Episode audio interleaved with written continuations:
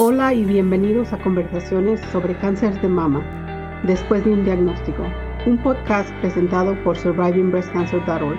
Mi nombre es Lourdes Eras. Y mi nombre es Brenda Coronado.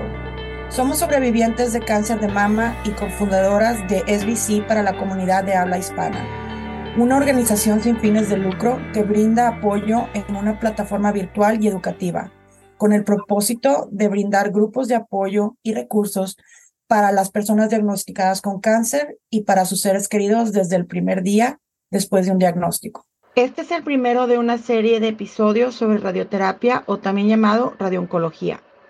En este episodio conoceremos un poco sobre el experto Dr. Andrés Imbaquingo, radiooncólogo especializado en Quito, Ecuador. El doctor Andrés nos aclara muchas dudas sobre lo que es la radioterapia, cómo se determina la zona a tratar y a qué se basa para determinar el número de sesiones, efectos secundarios y también hablamos sobre la tasa de efectividad de la radioterapia y la probabilidad de receptiva después de la radioterapia y sin radioterapia. Les invitamos a participar en vivo el webinar Preguntas y Respuestas sobre Radioterapia, donde tú serás el protagonista. Envíanos tus preguntas por redes sociales, Facebook y LinkedIn después de un diagnóstico, en Instagram arroba después de un diagnóstico, en Twitter arroba después de un día 1.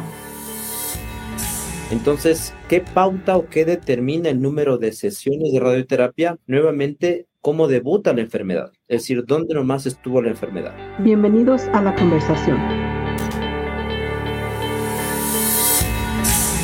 Buenas tardes, buenas noches a nuestra audiencia. Tenemos a nuestro invitado especial hoy, al doctor Andrés Ambikingo Cabrera, y nos acompaña. Eh, si nos puede decir un poquito de, su educación, de dónde nos acompaña, doctora Andrés. El tema de hoy es la radioterapia. Buenas noches, Lourdes. ¿Cómo estás? Gracias por la invitación. Brenda, qué gusto igual tenerte. Eh, antes de presentarme, permítanme hacerles llegar una, una felicitación por la organización, por la inversión de su tiempo, por poder trascender lo que han pasado y poder ayudar a varias personas que pues están siendo diagnosticadas, tienen algunas preguntas, ansiedades, preocupaciones y eh, si quisiera nuevamente hacerles llegar mi felicitación por crear estos espacios y su organización. Muchas gracias. Ahora, miren, eh, normalmente para para los tratamientos de eh, cáncer de mama y demás, eh, se necesitan algunos médicos especialistas. Mi formación es eh, oncología en radioterapia o radiooncología. La, la traducción al, como del inglés al español sería eso, radiooncología. Entonces, em, el médico radiooncólogo, en mi caso, tiene la formación como médico general, siete años, y luego una especialidad en radiooncología de cuatro años más. Una vez formado el especialista, yo lo hice acá en la Universidad Central del Ecuador, pues ya sale a desenvolverse y trabajo en un hospital oncológico, Tolca Núcleo de Quito, a nivel estatal, por así decirlo, y también en la parte privada en el grupo oncológico OncoHop Mujer, sobre todo en estas dos partes. Es donde presto los servicios y pues evalúo pacientes para poder ver necesidades, requerimientos de tratamientos en radioterapia. Para comenzar, el primer tema que quisiéramos tratar, a ver si nos puede explicar qué es la radioterapia. Bueno, creo que la parte de los, de los tratamientos que existen en, en, oncología es importante eh, crear este precedente, estos conceptos. Radioterapia a veces puede generar la palabra un poco de miedo, con justa razón, preocupación a la paciente, ¿no es cierto? Pero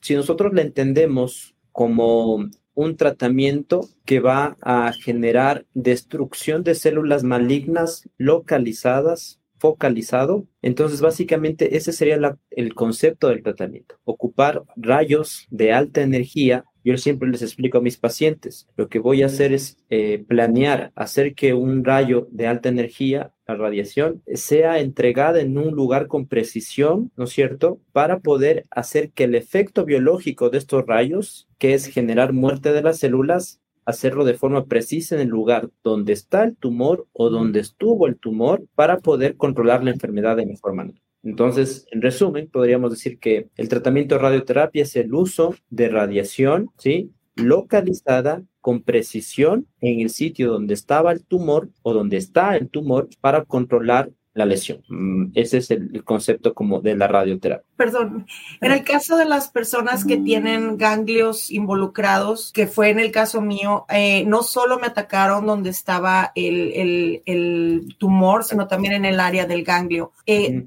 de acuerdo a cómo determinan en qué tanto área va a cubrir el, área que están ah, atacando. Exacto, entonces e, eso e, es más o menos la personalización del tratamiento de radioterapia. Es decir, a veces nosotros podemos el médico radiooncólogo puede programar el tratamiento de tal forma de involucrar solamente la mama, el seno de la paciente, o se puede involucrar también los ganglios. Entonces, eso va a depender de cómo se diagnostica la etapa inicial de la enfermedad. Si hay una enfermedad que inicialmente debutó o se documentó la enfermedad, estas células, tanto en el seno, en la mama, como en los ganglios de la axila, lo más probable es que esta paciente requiera múltiples tratamientos, como cirugía, quimioterapia y radioterapia. Entonces los escenarios son distintos. Yo puedo tener una paciente que debute o que se diagnostica con células malignas en la mama y ganglios axilares. Entonces la radioterapia va a ser planeada en el lugar de la mama y en los ganglios de la axila y tal vez otras regiones ganglionares con unos nombres un poco más técnicos, como la fosa supraclavicular, que es el área de los ganglios que está arriba de la, de la clavícula, y en algunos casos también los ganglios en la mamaria interna,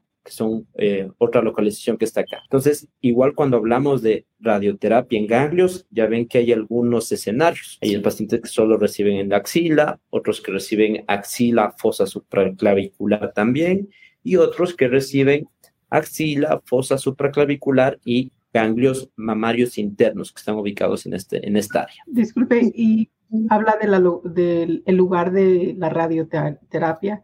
¿Qué determina o, cómo se determina cuántas semanas de radioterapia uno necesita? Por ejemplo, en mi caso fue todo un mes, diariamente, por todo un mes.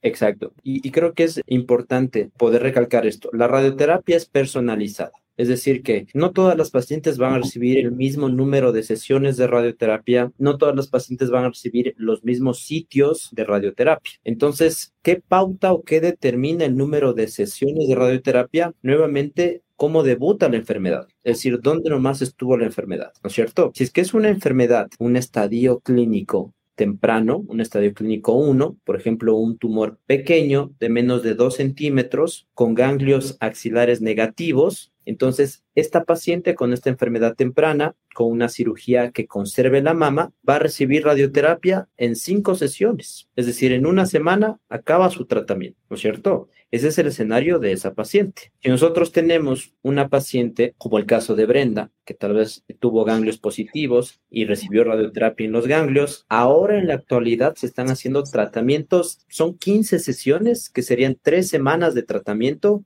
y a veces cuatro un mes completo. Ese sería el periodo cuando se va a irradiar ganglios. Puede ser tres semanas a cuatro semanas. Y puede haber antes, históricamente, este mismo caso de las pacientes, se lo hacía hasta en cinco o seis semanas. ¿Qué nos permite reduciendo el número de sesiones de radioterapia o disminuir el tiempo total del tratamiento? Primero son eh, estudios que ya tenemos eh, evidencia médica con más de 2.000, más de 3.000 pacientes que han sido, han podido acceder a tratamientos de precisión que nos permiten, y acaba un término un poco mm, mm, médico, que nos permite hipofraccionar el tratamiento. Cuando nosotros hablamos de hipofraccionamiento es disminuir el número de sesiones de radioterapia. Todas las pacientes antes, hace unos, digo, unos 5 más, unos 10 años, todas las pacientes recibían radioterapia entre 5 a 6 semanas, tratamiento muy largo. Ahora ya podemos hacerlo en menos. Puede ser una semana o puede ser en 3 o hasta 4 semanas. ¿Qué es lo que determina, ah, por ejemplo, en mi caso, originalmente iban a ser 6 semanas. En la semana entre la, casi en las finales de la semana 3 y la semana 4, eh, las, la, la, tuve una pequeña quemadura y entonces me, me, dijeron, ¿sabes qué? Vamos a descansar. Y luego ya que regresé, me bajaron en lugar de, de 11 sesiones que me faltaban, me la rebajaron a 4, este, porque me dijeron que los márgenes estaban limpios. ¿Cuáles son los, los, ustedes como radiooncólogos, cómo determinan qué tratamiento le van a dar al paciente? O sea, ¿cuáles son? Porque yo sé que eso, todo caso, caso es único, pero ¿cuáles son las etapas con las que van determinando el, cómo se va a tratar? muy bien. Entonces, es muy importante para el médico radiooncólogo contar con la evaluación de los factores de la enfermedad. Ya, eh, el momento que la paciente en mama, generalmente, la mayor parte de pacientes recibe radioterapia después de la cirugía. Entonces, cuando el cirujano oncólogo o el ginecólogo oncólogo o el mastólogo realiza la cirugía, esa pieza quirúrgica, ¿sí? Todo lo que retira se va a estudiar a un microscopio. Ese es el reporte anatomopatológico o histopatológico. Entonces, en ese reporte del microscopio, ese es el, ese es el estudio más importante para el radioncólogo. Digo, no el único, pero el más importante, porque en ese reporte histopatológico es donde nosotros vemos tamaño del tumor, vemos el grado de diferenciación del tumor, vemos si es que hay otros factores un poco técnicos, que es la, invasión linfovascular, invasión perineural, es decir, si estas células ya están en los vasos sanguíneos pequeñitos ahí. Eh, ahí también vemos si los márgenes, los bordes quirúrgicos están negativos, están cercanos o están comprometidos, ¿no es cierto? Entonces, todas estas variables son las que eh, al médico radiooncólogo le permite decir, eh, Brenda, en tu caso vamos a hacer cinco semanas de, de, radioterapia o seis semanas, y tal vez en tu caso, Brenda, el momento que el médico radiooncólogo ya confirmó que los márgenes quirúrgicos estuvieron negativos, entonces él vio que ya no es necesario hacer la última semana de radioterapia, porque generalmente la última semana de radioterapia, eso, eh, en esa última semana se programa un refuerzo. Digo un refuerzo de dosis porque en las, en las cinco semanas de tratamiento se trabaja en el seno, en la axila y en los ganglios, ¿cierto? Ahí van cinco semanas. Y la última semana se hace un refuerzo de dosis ya no en todo el seno, sino solamente en el lugar donde estaba el tumor, que es la, la ubicación inicial, que puede ser el cuadrante, o el cuadrante externo o externo, cualquiera de los cuadrantes. En términos generales o en resumen, les podré decir que en la última semana de tratamiento se puede hacer un refuerzo, se disminuye el campo de radiación y solamente hacemos un boost o un refuerzo de radioterapia eh, en el sitio donde estaba la, lesión. El resto de semanas tenemos que trabajar eh, en todo el seno y tal vez en los ganglios en algunas pacientes. Cuando están dando la, la radioterapia, perdón, el hecho de que están dando la radioterapia reduce, usted estaba hablando de, eliminar esas células cancerinas o enfocarse en esas células cancerinas, pero al hacer eso, reduce o elimina el tumor. ¿Cuál es, ¿Cómo podemos diferenciar? ¿Cómo podemos diferenciar? Sí. Por ejemplo, em, eh, en mama, normalmente las pacientes van a radioterapia después de la cirugía, ¿sí?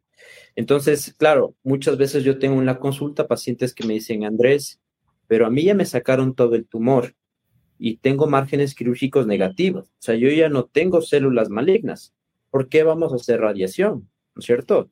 Entonces, ahí es donde necesitamos explicar al paciente que si bien eh, se retiró todo el tumor, ¿no es cierto? Y el margen quirúrgico es negativo, si el caso de esa paciente eh, nosotros podemos evaluar para hablar de la probabilidad de que la enfermedad se reactive o tenga una recidiva entonces, si yo veo este informe histopatológico y veo algunos factores, grado de diferenciación 3, un tamaño tumoral más de 2 centímetros, invasión linfovascular positiva, estoy yo diciendo, ojo, este tumor tiene un comportamiento que agresividad alta o agresividad, agresividad baja o moderada. Entonces ahí voy viendo esto y yo le digo, muy bien a la paciente, todo está negativo, es decir, el tumor fue retirado, los ganglios fueron retirados, pero si no hacemos radioterapia, hay una probabilidad de que el tumor regrese o se reactive en el seno o en los ganglios de tanto por ciento. Dependiendo, este porcentaje depende de algunos factores. Normalmente la radioterapia se indica cuando este porcentaje está al menos en el 10%. O sea, si yo veo una paciente que tiene una probabilidad de que se reactive la enfermedad del 10%, mucho más si es del 20, del 30, del 60%, entonces yo le digo, tu caso no puede ser manejado solo con cirugía. Necesitas hacer radioterapia para que esta probabilidad alta que la enfermedad regrese, la bajemos a menos del 2%, menos del 1%, o sea que se controla la enfermedad en un 98% de probabilidad, que es un perfil terapéutico bastante bueno. Una vez que, que, una persona ya tuvo la radiación, ¿cuáles son las probabilidades de que este tratamiento prevenga o que el cáncer vuelva o que eh, se disemine, o que, que, que, prevenga diseminación? Es, aparte de atacarlo y limpiar esa área, ¿hay alguna posibilidad de que recurra inclusive después de, de, de haber tenido la radiación? Claro, es una muy buena pregunta. Y yo creo que acá lo que necesitamos es mucha frontalidad con las pacientes, necesitamos mucha honestidad, entregarles información y con datos para que la paciente pueda tener elementos informativos y que lo sepan, ¿no es cierto? Entonces, eh, hablamos del perfil terapéutico. El perfil terapéutico es, eh, con esto, ¿qué porcentaje tengo de curarme, de controlar y qué porcentaje tengo de efectos secundarios?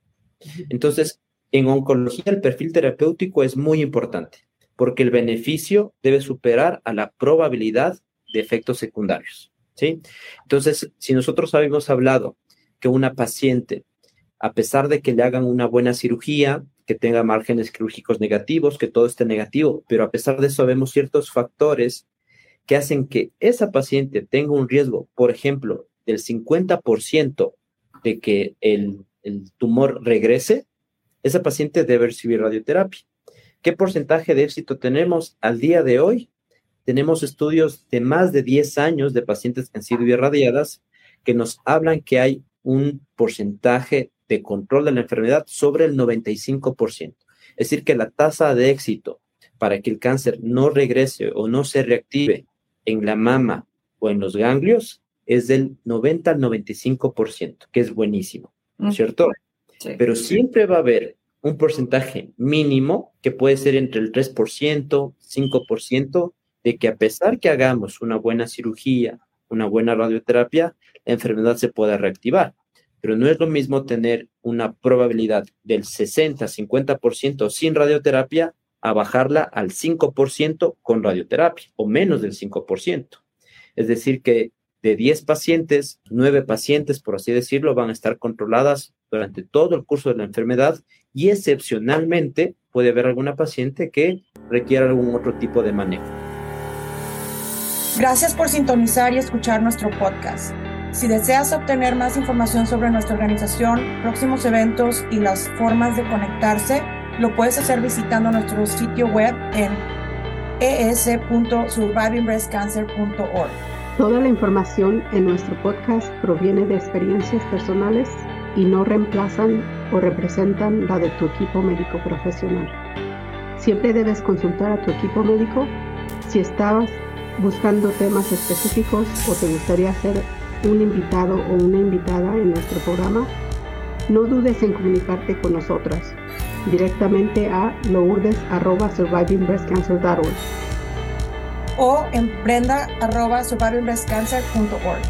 Síguenos en Instagram at después de un diagnóstico y Facebook después de un diagnóstico. Gracias.